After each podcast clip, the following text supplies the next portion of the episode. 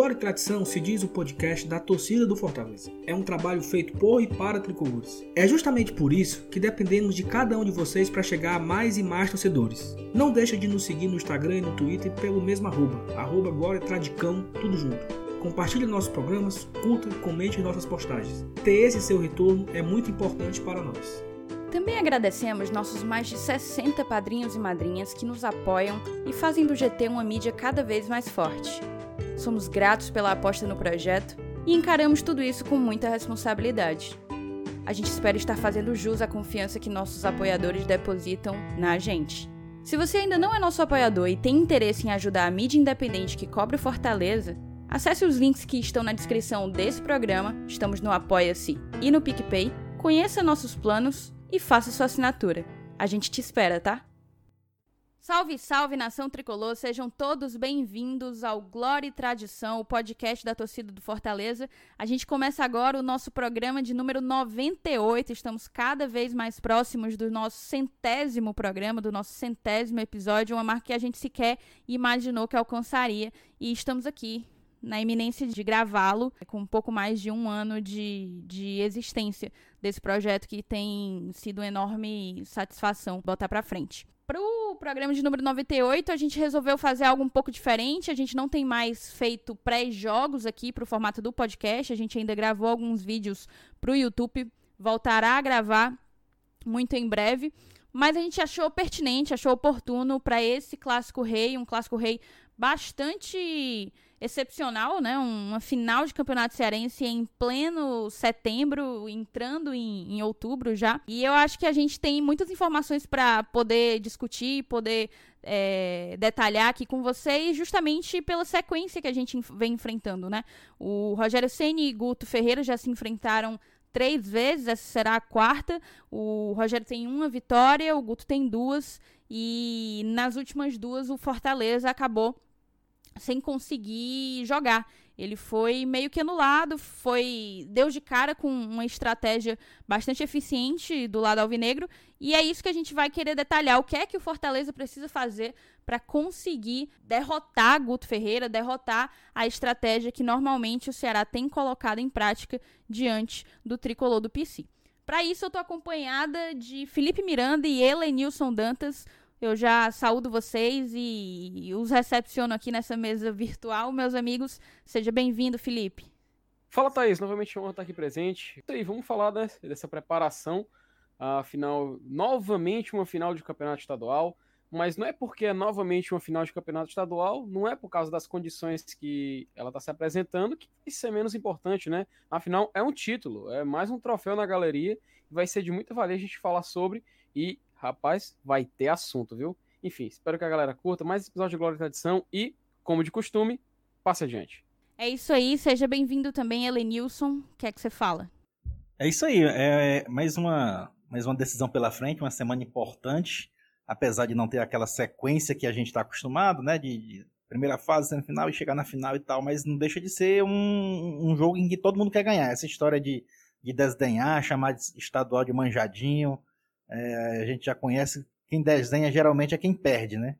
E aí, é, aqui a gente está hoje para falar exatamente do que mais nos assusta para esse jogo, que são as estatísticas dos jogos anteriores. Né? Então, daqui a pouco a gente vai destrinchar com o nosso convidado a respeito desse assunto.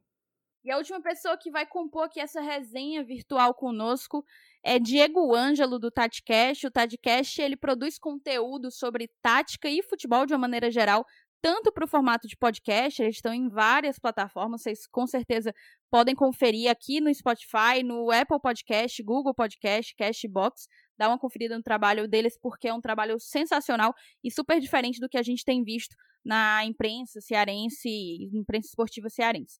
Acompanha também eles no Twitter e no Instagram. O Twitter é o Taticast e o Instagram é o.taticast. Todas essas informações que eu te passei aqui estarão na descrição desse programa. Seja bem-vindo, Diego. Olá, pessoal, né? Thaís, Felipe, Lenilson, a quem nos ouve. Prazerzão participar, né? Espero agregar bastante, né? Que faça valer a pena, né, o convite e espero suprir as expectativas de vocês. Valeu, Diego. E é isso. A gente já começa falando desse regulamento. A gente tem que lembrar um pouco a última vez que o Fortaleza entrou em campo pelo Campeonato Cearense de Futebol, o Ipioca 2020, né? Foi no dia 18 de julho, diante do Guarani de Sobral, a semifinal do campeonato. O Fortaleza acabou vencendo em 1 a 0 no placar final e se classificou com a melhor campanha para a grande final diante do seu maior rival, o Ceará Sporting Clube. E no regulamento, há a previsão de que, em caso de dois resultados iguais, né? No caso, a gente normalmente se refere a isso quando a gente está falando de empate, em caso de dois empates, ganha o Fortaleza, justamente por ter tido a melhor campanha. O Fortaleza terminou a segunda fase, a, a melhor campanha é considerada a segunda fase com a, a, semifinal. O Fortaleza terminou com 21 pontos, o Ceará terminou com 17. Então, justamente por isso, o regulamento acaba por favorecer, dar essa, esse benefício, essa vantagem ao Fortaleza. Eu até acho uma vantagem que não vai existir, não vai ser utilizada, porque normalmente eu enxergo clássicos como, como jogos de gols, né? E o Fortaleza tem tido esse perfil. O Fortaleza é um time que sofre gols, sofre, mas normalmente marca gols também. Então eu não tenho muitas expectativas de que a gente vai definir esse campeonato pela vantagem. Passando dessa, desse primeiro, dessa primeira introdução, para a gente retomar um pouco esse espírito do campeonato, que, enfim, já não é já não é jogado há mais de dois meses, a gente tem que falar da questão das escalações, né? A grande polêmica que tem rondado tanto as redes sociais dos tricolores como as redes sociais dos alvinegros é quanto à escalação. Vai com força máxima ou não? Ou vai com o time todo reserva, prioriza a Série A, ou então dá um misto, né? Mescla as peças do time. Enfim, essa tem sido a tônica das últimas discussões. E eu queria passar a bola já para os meus queridos amigos e companheiros aqui do podcast, Felipe e Helenilson, para saber qual é a opinião de vocês. O Fortaleza deve ir de força máxima ou, na, na concepção de vocês, a prioridade é a Série A e o Fortaleza tem que guardar essas energias para o jogo diante do Atlético Goianiense? Bom, logo de cara, Thaís, é, Tipo assim, acho que aproximadamente mês passado eu dei uma opinião no, no Twitter falando que era mais prudente o time pensar na Série A. Até porque a gente já tava com o retorno do torneio, então a gente tava com aquela empolgação muito grande, né, de pontuar no Brasileirão. Afinal, o Brasileirão é o maior objetivo dos clubes na, na temporada, não tem o que dizer. Não é. Não tem outra coisa. A gente tem que focar na permanência do Campeonato Brasileiro. Porém, à medida que o tempo foi passando, e à medida que esse clássico da final vai se aproximando, a gente começa a meio que se sentir influenciado pelo clima de final, clima de decisão. Antes, eu era muito favorável a um time misto, não um time completamente reserva, mas um time misto, onde a gente pudesse, por exemplo, manter o Felipe Alves, é, já poupar um, um, zagueiro, ou Paulão, ou Quinteiro, mas infelizmente, né, a gente vai já falar sobre isso, não vai ter como. Porém, em virtude de rivalidade, se é que a gente pode assim definir, eu começo a achar prudente a gente ir com o time titular, pois, querendo ou não, é um título, é um troféu, é algo que vai entrar na história do clube? É. Pode parecer menor que outros torneios que a gente disputa esse ano? Pode. Afinal, é o Campeonato Cearense, todo ano o Fortaleza vai disputar um Campeonato Cearense. Todo ano o Ceará também vai disputar um Campeonato Cearense. Então é normal a gente pensar em, em colocar um time reserva, um time alternativo, até porque as nossas prioridades são outras nessa temporada. Porém, na minha opinião, deixando bem claro, né, não quero também falar em nome de todo mundo, pelo amor de Deus, mas na minha opinião, eu acho que é condizente a gente ir com um time titular para tentar ganhar esse, não conquistar logo no primeiro jogo, mas pelo menos conseguir uma, uma vantagem boa para quando, quando, a gente for jogar o segundo jogo da final, a gente poder ir com mais calma, é, poder controlar a situação, controlar a partida e assim garantir mais um título estadual, que no caso seria o 43º da nossa história. Enfim, na minha opinião, eu iria de time titular. E você, Lenilson, qual a tua opinião acerca dessa polêmica, se é que a gente pode chamar de polêmica? E eu já emendo te hum. perguntando se você acha que essa final, apesar de ser em um campeonato paralelo, se, na sua concepção, uma final de Clássico Rei em Campeonato Cearense repercutiria no desempenho da equipe na própria Série A. Eu, eu, eu concordo com o Felipe, eu, eu, eu, acho que deve ir com a força máxima sim. Inclusive o Rogério já deixou isso claro na, na, na, na coletiva dele no último jogo, que vai escalar o que tiver de melhor, pensando sempre no próximo jogo, e o próximo jogo é a final. É um, um, uma decisão, um título, uma perda de um título, interfere sim, claro, no, no rendimento da, da equipe nos próximos jogos, principalmente no, na, na, confiança e no psicológico dos jogadores. Eu acho que é, você vencer uma partida, vencer um título, uma final de campeonato estadual, ele te dá, ele te dá volume, ele te dá gás, ele te dá mais confiança para você jogar bola também no Campeonato Brasileiro. Então eu acho que tem tem essa de priorizar um jogo que ainda vai acontecer mais na frente, no domingo, com o Atlético Goianiense, e acabar jogando por água abaixo um título de campeonato estadual.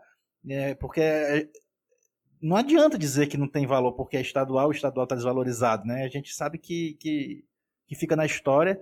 Tem, tem time aí que usa até as estrelas de campeonato estadual no próprio escudo, como que não valoriza, né? É, então não tem como como dizer que não é importante. É um jogo importante tanto quanto um jogo de campeonato brasileiro. Essa é a minha opinião. Entendi. E para ti, Diego, que eu imagino que você seja torcedor também, não vamos te colocar aqui nenhuma sinuca de bico, mas eu queria que tu desse uma impressão mais é, de alguém que está do lado de fora, né? De, de, alguém que acompanha o campeonato e quer ver, enfim, o melhor que pode ser apresentado, o melhor que os times podem exibir, na verdade, tanto no Campeonato Brasileiro como na final do Campeonato Cearense. Qual é a sua percepção? Você iria de força máxima? Você optaria por mesclar? E o que é que você acha que vai acontecer, principalmente do lado do Ceará? É, eu vou muito, né, para cada, para formar uma opinião, eu vou muito pelo contexto de cada situação, né. É, em entrevista recente, o próprio Rogério falou que por ele usaria os dois jogos do campeonato da Série A como as finais, né. O jogo do primeiro turno, final da primeiro jogo da final segundo jogo, segunda final. Vale lembrar que o segundo jogo da final é depois do dia 20 de outubro, então é daqui mais ou menos um mês, né? Então, teoricamente, acredito que esse primeiro jogo tenha bem menos importância, né? É, também, como eu falei sobre o contexto, a situação do Fortaleza é um tanto quanto favorável, a pontuação é bacana, tá, dentro, tá entre os 10 primeiros da, campeonato, né? Se não me engano, não sei quanto é que foi Fluminense Curitiba, confesso que não acompanhei, confesso, não sei se passou o Fortaleza. E eu e sim, como a situação é favorável, eu acredito que vá sim utilizar os atletas, né? Porque não está em nenhuma situação desesperadora no campeonato, que precise urgentemente de uma vitória a qualquer custo na próxima rodada. Então eu acredito que pelo menos 70% do time titular, né? Até porque quando o Fortaleza utiliza alguns reservas, ele não perde tanto. Por exemplo, quem é titular, Gabriel Dias ou Tinga? Quem é titular? Carlinhos ou Bruno Melo? Então, assim, uns atletas, algumas posições pode ser que usem atletas com menos minutagem no ano, que estejam no índice de CK, é, que não haja problema de jogar, né? Pode ser que surja um Fragapane que vem entrando bem, um Ronald que vem entrando bem, mas aí você mantém uma base do time titular. Então, acredito num time misto, basicamente 70% do time titular. É, e sobre o, a importância do campeonato, a gente fala porque a gente prioriza a Série A. E, mas assim, a gente sabe que internamente ninguém vai querer perder um título para o rival, né? Ainda mais que no caso do Fortaleza, o rival conseguiu já um título esse ano, né? Então, assim, é, confesso que tem sim importância e acredito no time aí 70% titular. Sobre o Ceará, uma situação que me deixa um pouquinho é, acreditando que vai utilizar menos do time titular é justamente esse fato de já ter vencido um campeonato esse ano né? E de ter jogado no jogo que eu achei que eles poupariam, que era contra o Brusque, jogou contra o time titular. Então, acredito que eles também tenham um time misto, mantendo só a base e alguns atletas que são titulares, né? É, também acredito que do lado de lá, essa história de que não vale nada é, fica por alguns torcedores. Eu acredito que vão querer ganhar o título sim. É, a grande questão, eu tinha uma posição muito semelhante à do Felipe, e de início eu achava que a gente podia não ir com o time todo reserva, óbvio, é, e, e, que fique claro, para mim, isso não é um escolher perder, abrir mão de jogar, abrir mão do, do, título, não é de maneira alguma, mas é justamente por achar que o Fortaleza tem condições de fazer uma partida minimamente é, interessante e competitiva com peças que não têm sido tão utilizadas ou que não estão com a maior minutagem do elenco. O próprio Ronald, eu acredito que vai ser o titular, até porque a informação que a gente tem da assessoria de comunicação é que o Felipe sofreu uma pancada na coxa, ele inclusive foi substituído na, na última partida, né? E não é algo comum de, de se acontecer, o Felipe ser, ser substituído. Então ele sentiu vai ser reavaliado amanhã, amanhã, terça-feira, no caso é, o, é hoje. É, no, no dia do lançamento desse programa. Ele vai ser reavaliado nessa terça-feira para ver se pode jogar. Eu não sei se o Rogério colocaria o Felipe depois de um leve susto, uma pancada na coxa, se ele colocaria o Felipe para se desgastar e, e arriscando perdê-lo para uma sequência maior no Campeonato Brasileiro. Um outro desfalque que o Fortaleza muito provavelmente terá é o próprio Quinteiro, que ainda trata o adutor da coxa direita, salvo engano. Então, segundo a assessoria de comunicação, dificilmente o Quinteiro também será estará disponível para essa primeira final do Campeonato Cearense. Então a gente já tem o quê? O Jackson fazendo dupla de zaga com Paulão e o Ronald provavelmente substituindo o Felipe e fazendo dupla de volância com o Juninho, algo que inclusive a gente já viu aconteceu diante do Flamengo e, e foi uma boa partida dos dois é, enquanto dupla. Dando um, um, avanço aqui na pauta, é, o Rogério, na, na coletiva de imprensa, ele mesmo falou que, quando questionado por que, que ele tirou o Oswaldo, ele falou que conta com o Oswaldo, então é aquela coisa. O Oswaldo é um jogador com que sempre está entre titular, não é mais nenhum garoto, tem um nível de desgaste físico é, que precisa ser administrado, mas, segundo o Rogério falou na coletiva, ele estará em campo diante do Ceará. Então a gente já pode tirar que o, o título ele não é, não, não está sendo tratado por, dentro do Fortaleza como uma coisa dispensável. Eu acho que o que o Diego pontuou de que o Ceará já tem um título, o Fortaleza não, e isso, inclusive, eu falei na época, é, emocionada, né, depois da eliminação na semifinal da Copa do Nordeste, eu cheguei a twittar que o campeonato cearense se tornava uma obrigação, porque é preciso vencer algum título, né? Então, Fortaleza, de, de, de chances de, de se sagrar campeão, ele disputou é, dois campeonatos até aqui, que foi o Campeonato Cearense e a Copa do Nordeste, acabou perdendo a Copa do Nordeste diante do rival, que foi uma eliminação até, até um pouco mais dolorida do que se não tivesse se tivesse sido para qualquer outro tipo, para qualquer outro time, perdão. E agora ele tem uma nova oportunidade contra o mesmo adversário, uma nova perda de título para o mesmo oponente, para o grande rival, o Ceará. Eu acredito que ia trazer um desgaste muito grande para o grupo, para a torcida, e acaba que é aquela coisa. Quarta-feira vai ser guerra, como como haveria de ser se a gente estivesse falando de um campeonato cearense tradicional. Dando uma sequência, a gente passa então para essa grande questão, né? O Rogério venceu o primeiro, o primeiro jogo contra o Guto muito por uma, acredito que, estratégia equivocada do Guto. O Guto fez o jogo do Rogério, né? Marcou com linhas altas, é, abriu espaços, né? Com blocos espaçados, abriu espaço, que é tudo que o Rogério precisa para conseguir explorar e, e, e, fazer as construções, as transições ofensivas em velocidade que acabam se convertendo em tantos gols para o Fortaleza. Mas o Guto parece ter aprendido. E nesse aprendizado, a gente já teve muito meme por aí, mas a gente já teve dois nós táticos do Guto Ferreira em cima do Rogério Senna, né? E no primeiro foi diante foi na, na Copa do Nordeste, como a gente já falou aqui, o Fortaleza pouco criou, e o segundo foi na, no próprio Campeonato Brasileiro, em que o Fortaleza não chutou ao gol nenhuma vez. Então, alguns sinais de alerta eles passam a se ligar, né? muita gente tem perguntado, o Rogério ele vai conseguir é, desbancar a estratégia do Guto Ferreira? Eu queria que tu trouxesse pra gente as tuas percepções do jogo de cada lado e como que tu acha que o Rogério pode vencer esse esse jogo mais retrancado do Guto, como que a gente pode encontrar os espaços que não achou nas duas derrotas para o técnico alvinegro. É, Thaís, desculpa, só fazer um adendo sobre a pauta anterior, é, mas eu lembrei que Fortaleza tem a vantagem, né? E aí só um dado interessante, essa vantagem de dois é, resultados iguais, né? É, ela surgiu em 2012 e de 2012 a 2014 quem tinha a vantagem foi campeão com dois empates. 2012, 13 e 14. Nos últimos dois anos não, né? É, 2019 é, o Ceará tinha vantagem, mas o Fortaleza venceu as duas. Em 2018, o Fortaleza tinha vantagem, mas o Ceará venceu as duas. Né? Então, assim, não tem uma. Ah, é muito garantido de que tá, tipo, tá muito à frente de que vai ser campeão, porque tem essa vantagem. Né? Nos últimos dois campeonatos não foi bem por aí. Quem tinha a vantagem não foi campeão. Inclusive, perdeu os dois jogos. Né? É, sobre os clássicos anteriores, eu concordo contigo. O primeiro, o primeiro clássico, que foi a vitória do Rogério, era o segundo jogo do Guto Ferreira ele até usou Lima, Felipe, né, como extremos, são jogadores que não têm boa recomposição defensiva. E aí o Rogério soube aproveitar bem, apesar de que naquele jogo foram dois gols de bola parada, né? É, o Fortaleza tem Eu não gosto muito desse termo, mas é como fica melhor de, de entender. O Fortaleza tem um repertório, digamos assim. É, ele constrói suas jogadas a partir do goleiro, mas se ele precisar do uso dos volantes para poder criar por dentro, ele faz também. Se precisar vencer na bola parada, né?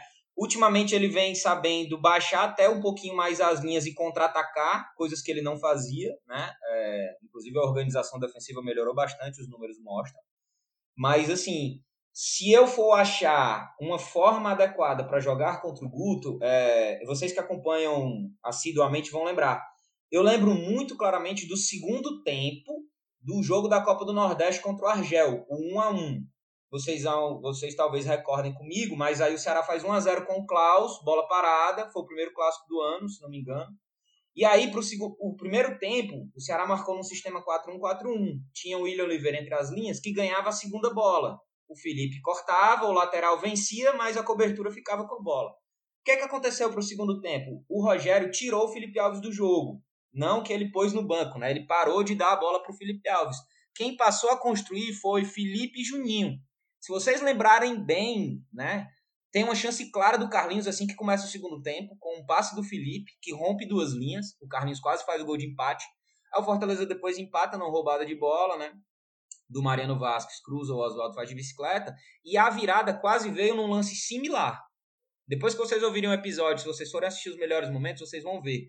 É, se não me engano, foi o Juninho nessa segunda bola. Ele acha o Gabriel Dias que joga a bola para o Ederson, e aí o Fernando Praz salva, acho que até com os pés. Mas as melhores oportunidades que o Fortaleza teve foi deixando de utilizar o Felipe Alves em primeira fase de construção, adiantando mais a sua linha, empurrando o Ceará para trás e fazendo com que Juninho e Felipe tentassem mais passes verticais. Eu acho que é uma alternativa, porque quando ele colocava o Felipe Alves no jogo, ele até ganhava a primeira, né, a primeira bola para o lateral Entretanto, a segunda bola ficava com o Ceará e o Ceará contra-atacava. Era tudo que ele queria. Como foi que o Fortaleza entrou no jogo naquele jogo? Utilizando os volantes construindo por dentro. É um pouquinho mais trabalhoso, mas nos dois clássicos que você mencionou, que o Rogério perdeu o jogo, ele continuou tentando jogar com o Felipe Alves. Né? E aí, uma válvula de escape é a bola parada, né, que não é a primeira alternativa do Rogério, mas ela é muito usual. Ontem foi prova disso, mais um gol de bola parada. Né? É, a outra é encontrar esses espaços. Né? Se eu for fazer um, um, um paralelo, já que a gente está falando de Ceará, não sei se vocês assistiram Ceará e Goiás ontem, mas o Goiás marcou o Ceará como o Ceará marcava o Rogério. Bloco médio-baixo, bem baixo, fechando, protegendo o funil. Foi o que o Ceará fez. Até os zagueiros estavam já na intermediária de ataque, circulando a bola com muita velocidade, tentando troca de setor, muita mobilidade. Fortaleza vai precisar de muita mobilidade para poder encontrar esses espaços e de gente que ouse e tente esse espaço de ruptura. Tem que jogar um jogador entre as linhas, tem que jogar jogador se marcando toda hora, se desmarcando, na verdade. Né? Então a alternativa é afundar o Ceará ainda mais para baixo, e para isso vai ter que tirar o Felipe Alves do jogo. Essa é uma das alternativas que eu vejo. Interessante esse teu ponto de vista.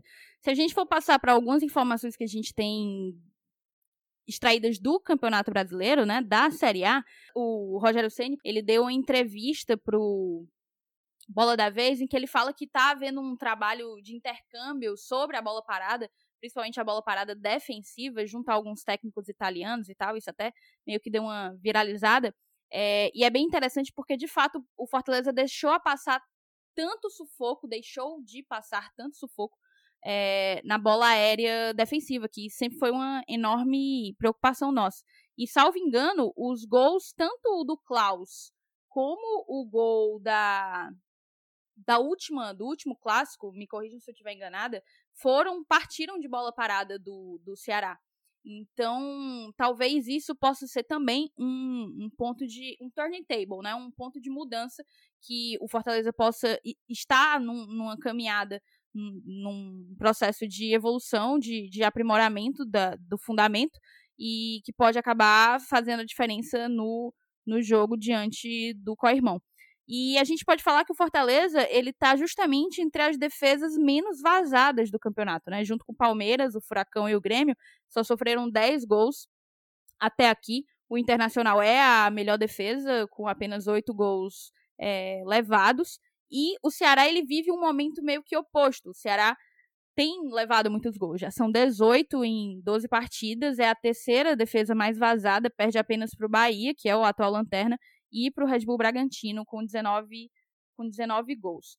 Como que tu acha, Felipe, que esse cenário pode refletir no jogo dessa quarta-feira? O que é que tu acha que pode ter mudado ou que eventualmente há de mudar dos dois jogos que a gente perdeu para o Ceará recentemente, não faz nem um mês, eu acredito, do último, deve ter uns 15 a 20 dias.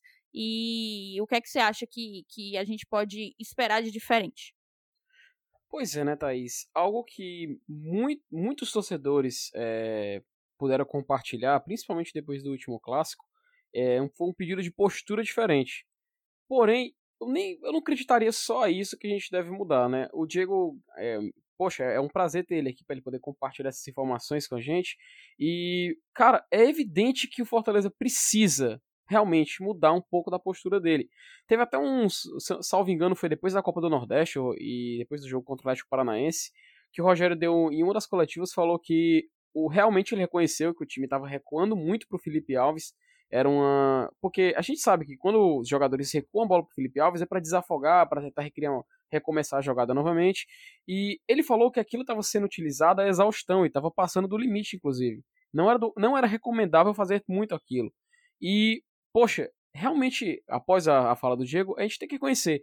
O Fortaleza, se ele deixar um pouco de usar essa arma do Felipe Alves, que é aquela jogada da casquinha, né? Que a gente costuma falar, que ele chuta a bola, tem aquela dividida aérea, a bola sobra geralmente para algum dos atacantes, para ele poder partir em velocidade e marcar o gol. Essa jogada, assim, é, é um termo bem, bem cearense e um termo bem comum, já está manjada. Pois, inclusive no último clássico, se eu não me engano, o próprio Diego compartilhou isso no Twitter dele, que houve esse, levantamento, o Felipe Alves fez esse levantamento, o Guto Ferreira pediu pro Samuel Xavier não ir na bola, e ele não foi, e para poder pegar a bola, a bola que sobra, no caso da jogada, dessa jogada da casquinha, né, que a gente costuma falar. Ou seja, a gente vê que o próprio Guto, ele já tá, ele já tá por dentro de como o Fortaleza funciona. Resta eu não sei saber... se tu lembra, Felipe, o Saulo inclusive comentou aqui que tinha escutado de gente que acompanhou o, o último jogo é, que aconteceu entre Fortaleza e Ceará pela Série A, que quando o Felipe batia o tiro de meta, o, Gruto, o Guto, perdão, o Guto se esgoelava dizendo não pula, não pula, não pula, não vai na bola, né? Sim, perfeito, exatamente. Ou seja, a gente vê que o Guto Ferreira é um cara muito inteligente, é um cara muito preparado. E a gente sabe que ele estudou Fortaleza, e tanto que ele ganhou os dois jogos, e, e ganhou com, com méritos, não, não tem nada de, ah, o Fortaleza no jogo. Não, cara, o, o Guto Ferreira ele foi, fez por onde, foi atrás do resultado e conseguiu. Agora, resta saber se o Rogério vai saber trabalhar agora contra o Ceará. Mas tem um detalhe. Nos, nesses jogos, a gente viu que o Fortaleza teve até uma posse de bola mais elevada que o rival. Nessa final do Cearense, dois empates, dois resultados iguais dão o título ao Fortaleza. Ou seja, talvez a gente veja um Ceará um pouco mais indo para cima no jogo. Vai ser muito interessante assistir isso. E eu tô com uma expectativa muito boa para esse jogo pois a gente pode ver um Ceará que tem que, se quiser o título, tem que ir, atrás do resultado, tem que ir atrás de marcar gols, e o Fortaleza que te, teve essa característica recente de ter mais posse de bola de tentar mais o resultado, eu quero ver o que, que ele vai tentar, ver se o Rogério Ceni vai esperar um pouco, se ele vai manter o padrão de jogo dele, que é o que eu acho que ele vai fazer, ele vai manter, e sinceramente, vai ser um ótimo clássico rei acompanhar esse jogo vai ser difícil segurar o nervosismo, óbvio, né? Quem, quem, quem, não, quem não tiver nervoso, quando chegar quarta-feira de manhã, quem não tiver nervoso, cara, você tem algum problema, mas enfim. É, eu só espero que seja um ótimo jogo, espero que o Rogério Ceni, por favor, é, reconheça os erros que ele cometeu no passado, que nessa vez, nesse Clássico Rei, ele possa sair com resultado positivo. Seja ele uma vitória ou seja ele um empate. Afinal, como a gente já cansou de falar aqui, um empate dá um título ao Fortaleza e já garante uma segurança maior para a segunda partida da final. É, dois empates dão o título ao Fortaleza, né? O empate talvez seja apenas um passinho em rumo do objetivo, mas é aquela coisa, é um, é um, um placar tão frágil, tão instável, que eu acho que técnico nenhum pode se, se pautar em cima dele. É. É, eu passo agora então para. Eu vou querer ouvir a opinião do Elenilson, mas antes eu, eu jogo para ti, amigo, o seguinte raciocínio. O grande setor que tem sido é, a marca, assim, talvez o, o, o, símbolo de um Ceará bem sucedido com o Guto Ferreira tem sido o meio-campo, né? A gente tem um meio-campo ali do Ceará com Vina, com Sobral. O Vina tem sido, às vezes, explorado de ponta. O Diego pode me corrigir se eu estiver equivocada. Mas é um meio-campo muito forte com o próprio Vina, o Sobral e, e o Charles. O Charles, que normalmente é o cara que vai sempre para a primeira pressão para recuperar a bola, é o cara que consegue construir junto com, enfim, os lançamentos do, do, do Fernando Praz. É, se a gente for voltar um pouco na, na memória, eu até vou me corrigir aqui, porque eu falei que o, foi o gol aqui desse último clássico rei que foi de bola parada, né? Na verdade, não foi bem de bola parada, mas foi de, de bola aérea. O Charles ele vai até a linha de fundo e consegue um, um cruzamento improvável. Eu imagino que alguns jogadores do Fortaleza já tinham até meio que desistido da bola, mas o Charles consegue. E em uma jogada muito semelhante, o Charles fez um gol agora diante do Goiás. Ele vai até a linha de fundo ali, pelo, se eu não me engano, é o corredor direito, e ele meio que acaba chutando pro gol, direto pro gol, e acaba fazendo. Ele se aproveita meio que de um espaço ali com o goleiro Tadeu, e ao invés de fazer esse cruzamento, ele acaba colocando a bola no fundo da rede. Então o Charles, ele é um cara que consegue participar bastante da, da construção ofensiva do Ceará e consegue fazer a recomposição, a pressão pós-perda. Esse meio-campo do Ceará realmente é um setor que preocupa, até porque a gente que joga num 4-2-4, normalmente quando é para chamar a atenção de, um, de uma partida abaixo do Fortaleza, a gente fala que a gente perdeu o meio, que, que o nosso bom desempenho depende de um bom desempenho da nossa dupla de volantes. A gente não vai ter Felipe, já falamos aqui no programa. E eu queria saber de ti, Elenilson, se tu empregaria, se tu usaria de alguma mudança nesse nosso meio-campo. Ou se você iria no 4-2-4 tradicional, ou se você meteria alguém ali para jogar por dentro junto com Ronald e Juninho. Eu iria no tradicional mesmo, no que a gente já está acostumado. Eu acho que, que o, o que aconteceu nos últimos jogos aí, que, a, gente, a, gente, tanto fala que, que o Rogério levou um nó tático, né? Mas na verdade a gente. São tantas nuances no jogo, são tantos detalhes, que eu acho que não tem motivo da gente ficar mudando o nosso esquema de jogo que dá certo contra contra Bragantino, contra Flamengo, que a gente quase consegue um ponto lá, contra Santos, contra, contra o, o, o Grêmio. Eu acho que a gente tem que, que solidificar o nosso esquema e, e, se impor. Não tem essa de, ah, porque os caras já, já, já manjaram como a gente joga e tal, e daí? O, o Oswaldo desaprendeu a driblar, o Wellington Paulista desaprendeu a fazer gol. Acho que não é, não é, não é tão teórico assim, não. Eu acho que, que é, na verdade, a gente estava em. Principalmente nesses dois jogos contra eles, ainda mais na, da Copa do Nordeste, a gente estava num mau momento a gente não jogou nada contra o esporte, não jogou nada contra o América de Natal, só ganhou mesmo por causa da fragilidade do adversário. E aquele jogo do Campeonato Brasileiro a gente jogou mal também. Assim como jogamos mal contra o Atlético Paranaense e contra o Botafogo aqui. Então eu acho que, que eu não mudaria a tática, não. Iria, iria com a mesma tática, assim. Se eles quisessem vir para cima, buscando o resultado que eles tanto, que eles tanto precisam, melhor ainda. Mas se não vier, vamos fazer nosso jogo e tentar se impor. Eu acho que não tem, não tem esse bicho de sete cabeças, não. E apenas aí para ir para a reta final desse programa, eu jogo a bola de novo pro Diego para seguir o mesmo raciocínio que eu mandei aqui pro Elenilson, o grande pilar assim do time do Guto é esse meio, né? É também o recurso aos laterais que, que participam bastante da, da construção das jogadas ofensivas do, do Ceará. De que maneira tu acha que o Rogério tem que dispor a, a, sua equipe? Tu acha que manter o esquema da maneira como vem sendo feito, ou povoar mais o meio, pode ser uma alternativa. Queria ouvir tua percepção nesse sentido. Antes eu vou só fazer um link com a fala anterior do Felipe, que foi no jogo contra o esporte, tá, Felipe? Foi uma pergunta do Lucas Silva do futebol cearense, que ele fala pro Rogério que viu o Felipe ser menos utilizado, né? É, o futebol é um jogo onde você, o objetivo óbvio é fazer o gol, mas para fazer o gol você conquista espaço, né? E a forma que o Fortaleza utiliza para conquistar esse espaço é jogando com o goleiro para atrair o adversário a subir as linhas. Costumo dizer que, para falar de, de marcação, eu uso uma analogia bem boba, mas é a teoria do cobertor curto, né? Aquele cobertor que você cobre a cabeça e descobre os pés, você cobre os pés e descobre a cabeça. Se o adversário sobe, mas a última linha fica, fica espaçado entre elas e aí ele joga por dentro. Se o adversário sobe e todas as linhas acompanham, é porque aquela parte de campo ficou desocupada. Então é uma conquista por aquele espaço. E aí, 2019, o Fortaleza conquistou diversos pontos porque era novidade. Poucas equipes tinham essa ousadia, né? Eu, estando no estádio, fui para quase todos os jogos de 2019, só vi o Carilli fazer uma correção dentro do jogo contra o Rogério. A maioria, 90% dos times, sofreu com isso. Né? Então, assim, por conta de ter ficado, de fato, com o termo que você usou, meio manjado, é que buscaram algumas alternativas. Eu lembro que contra o Goiás, também, numa coletiva do Rogério, ele falou que passou a utilizar o Carlinhos ou o Bruno Melo na linha de três, deixando um corredor mais desocupado para que o Oswaldo jogasse mais livre no um contra um. E aí, depois disso, teve o gol do Ayrton Paulista num contra um, teve o pênalti contra o Isla, teve uma bola na trave contra o Flamengo, teve duas jogadas de gol contra o Grêmio, porque o corredor ficou menos denso. Então, essa já é uma variação.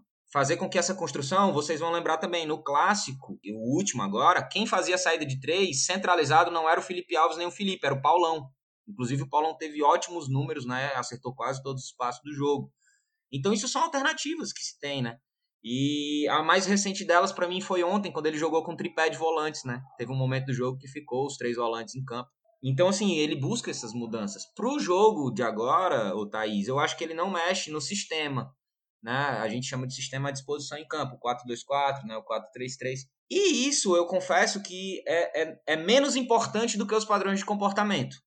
Né? Então, eu acredito que ele vá fazer algumas avaliações no que diz respeito à disposição em campo do sistema, já aproveitando o gancho do que eu linkei com o Felipe para também te responder. Mas eu também acredito que os padrões de comportamento serão diferentes. Agora o Rogério é uma certa incógnita, daí eu pergunto, qual, né? Tem que saber o que é que ele está planejando para esse jogo. Mas de uma delas é isso. Eu acredito que ele vai é, fazer uma saída de três com outros jogadores, usando, utilizando menos o Felipe Alves. Eu só estou curioso para saber por qual corredor ele vai atacar mais. Se é com o corredor esquerdo com o Oswaldo, se é pelo corredor central com o uso de mais um meia, como você falou, se é pelo corredor direito, né? Ele tem essa oportunidade de, de fazer qualquer uma delas porque ele tem um time na mão. Ele já tem um time que entende a fala dele, que, porque é muito tempo de trabalho. Então, às vezes, até num, num, num conhecimento declarativo, você juntar os atletas e dizer basicamente do que se quer, quando você já tem um certo sincronismo, é mais fácil de executar, né? Então, eu tô curioso para saber qual. Eu só sei que ele deve tirar o Felipe Alves do jogo, e deve com certeza deixar algum corredor mais denso, qual eu não sei. E falando do Ceará, de fato, o meio é muito forte, é muito físico, né? É um meio que briga muito por segundas bolas e para desarmar. Então já fica uma certa dúvida se é pelo corredor central que o Rogério vai buscar suas construções, porque é o ponto forte do adversário, né? Você precisa saber também quais são os pontos fortes do adversário e ele sabe. Entretanto, os dois corredores também são bem fortes, né? Bruno Pacheco é muito consistente na, na, na defesa. O Samuel já leva mais desvantagem. O Oswaldo sempre, nas situações de um contra um, ia muito bem contra ele. Mas aí o Guto sempre empurrava mais um volante para fazer dois contra um, né? É, então vai ser uma guerra estratégica, né? É, eu já tinha falado na primeira pergunta que acreditava que ele ia tirar o Felipe Alves do jogo e que ele precisava empurrar o Ceará para trás e ter uma, uma organização ofensiva de muita mobilidade e velocidade. Mas também acredito que não vai ser pelo meio, justamente pelo ponto que você falou. É o ponto forte do adversário. É, você até falou assim, ah, o Vina fica um pouco pelo lado, pode até me corrigir. Eu diria que não, ele de fato é mais centralizado. Entretanto, os dois caras que ficam atrás são muito físicos, né? É, então acredito que ir pelo meio não é uma condição mais, não, não seria a condição mais adequada. Circular a bola para poder encontrar um contra um com o lateral. Se ele encontrar um contra um contra o lateral adversário, todos terão vantagem seja o Yuri, seja o Romarinho, seja o Oswaldo, é ter velocidade na circulação da bola para encontrar esse um contra um, ao invés de encontrar esse um contra um através do lançamento do Felipe Alves. Boa, concordo e é aquela coisa, quando a gente traz o especialista, a gente, a gente só aprende, né? A gente só balança a cabeça e concorda e foi extremamente enriquecedor ouvir de ti esses teus pontos, Diego. Eu acredito que é isso. Pergunto pro Felipe e pro Elenilson se eles acham que há algo mais a ser pincelado quando a gente fala de pré-jogo desse clássico rei de final de Campeonato Cearense de 2020. Bom, Thaís, no caso agora é só segurar a atenção, né? Porque quarta-feira vai ser promessa de emoção. A gente fica falando, ah, é só mais um clássico rei de campeonato estadual, é só mais uma decisão, todo ano a gente tem mas, poxa, não tem como segurar. É, eu já tô vendo quarta-feira de manhã, não vou nem conseguir almoçar direito, vou passar o dia pensando nesse jogo. E tenho certeza que a maior, a maior parte da torcida tricolor também. Só espero que seja um ótimo jogo, que a gente possa acompanhar, além do bom futebol do Fortaleza, voltar a vencer o Ceará e já na final do Campeonato Cearense. Enfim, espero que dê tudo certo. Um abraço para todos e passe adiante. é isso, e assim, pra gente conseguir concluir o programa, fazer ele bem redondinho, assim, pincelando algo que a gente já, já iniciou na primeira partezinha do, do episódio, é aquela coisa, tão, uma temporada tão esquisita, tão adversa, que eu acredito de fato que um, uma derrota, um, um revés numa final de campeonato cearense que por muitos, inclusive até por mim, viu? Aqui eu faço minha meia culpa, vinha sendo rechaçada, vinha sendo questionada, menosprezada, isso pode influenciar na, na própria dinâmica do vestiário de se entender capazes de buscar algo a mais, de, de sonhar um pouco mais alto nos objetivos pelo campeonato nacional.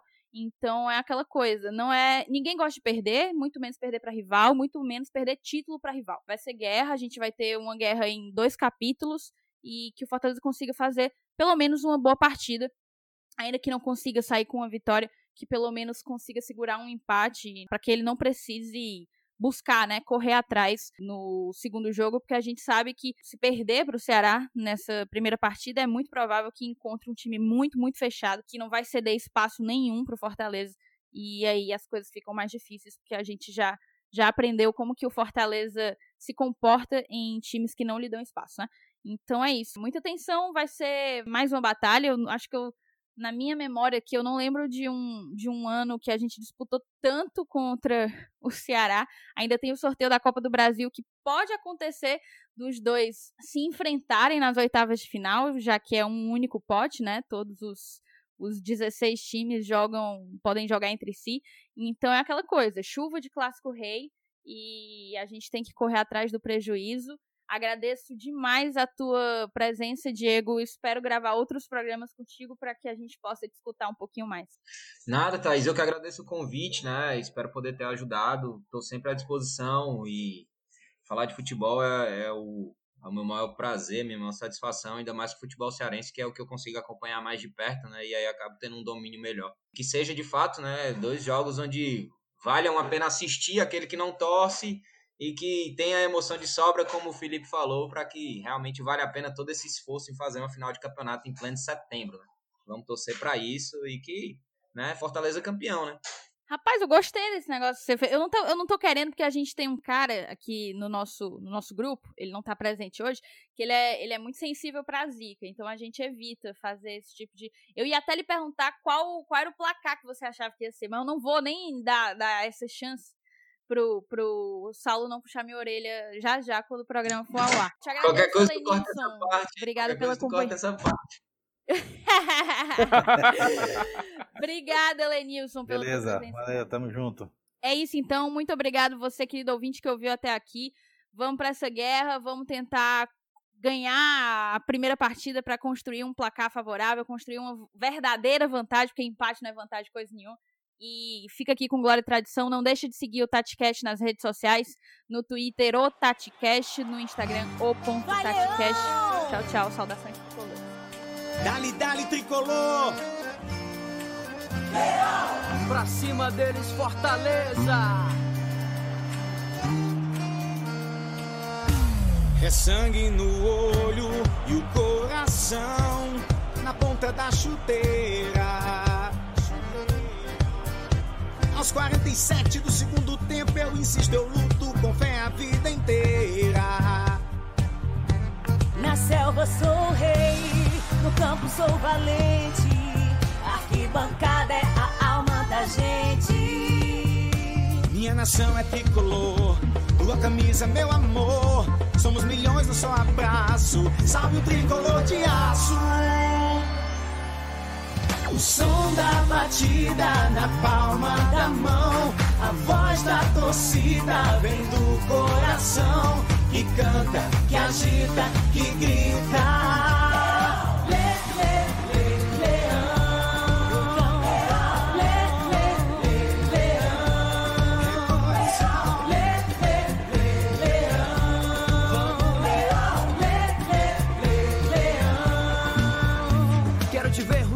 Te ver ganhar dentro e fora do gramado eu vou apoiar joga com garra leão faz mais um gol que emoção é a maior torcida que beleza o meu time é o Fortaleza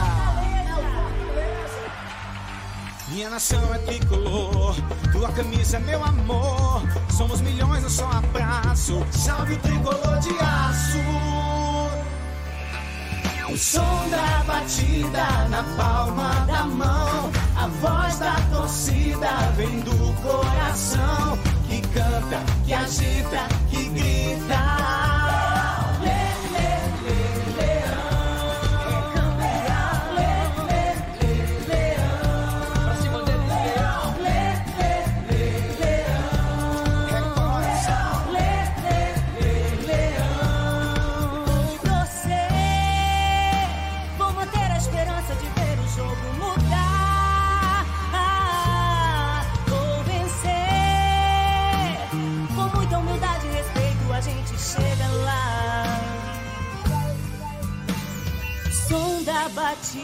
Na palma da mão. A voz da torcida vem do coração que canta, que agita, que grita.